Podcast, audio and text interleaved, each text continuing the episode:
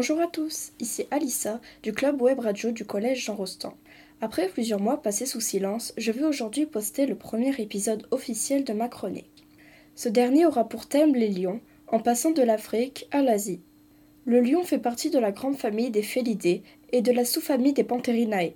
Le nom scientifique du lion d'Afrique est Panthera leo tandis que celui du lion d'Asie est Panthera leo persica ou Panthera leo sinaleus.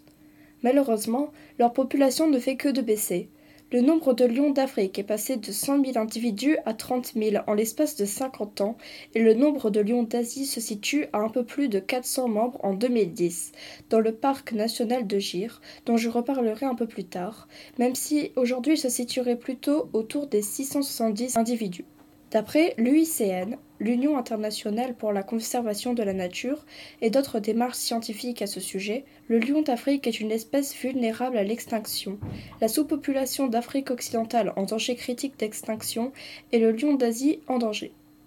On trouve les lions d'Afrique, notamment en Afrique subsaharienne, mais aussi dans des eaux ou réserves en Occident, tandis que le lion d'Asie se trouve seulement au sanctuaire faunique du parc de Gir, dans l'état de Gouraja en Inde. Le sanctuaire étant en surpopulation, un autre sanctuaire du même style a été envisagé à Palpur, dans l'état du Madhya Pradesh et également en Inde. Dans le passé, cette espèce s'étendait de la Grèce jusqu'en Inde.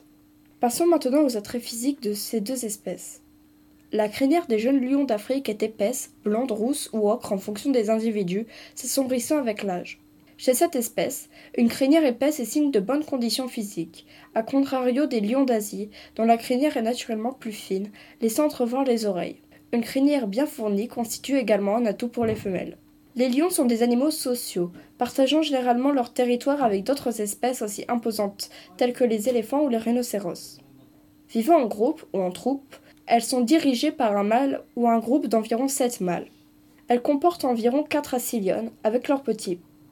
Un mâle dirige une troupe entre 2 et 3 ans avant qu'un jeune lion du groupe ne le remplace, en tuant au passage tous les lionceaux.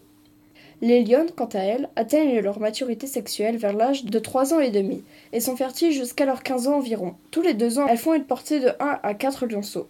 Les lions de plus de 4 ans pèsent aux alentours des 190 kg, tandis que les femelles de plus de 4 ans entre 130 et 150 kg.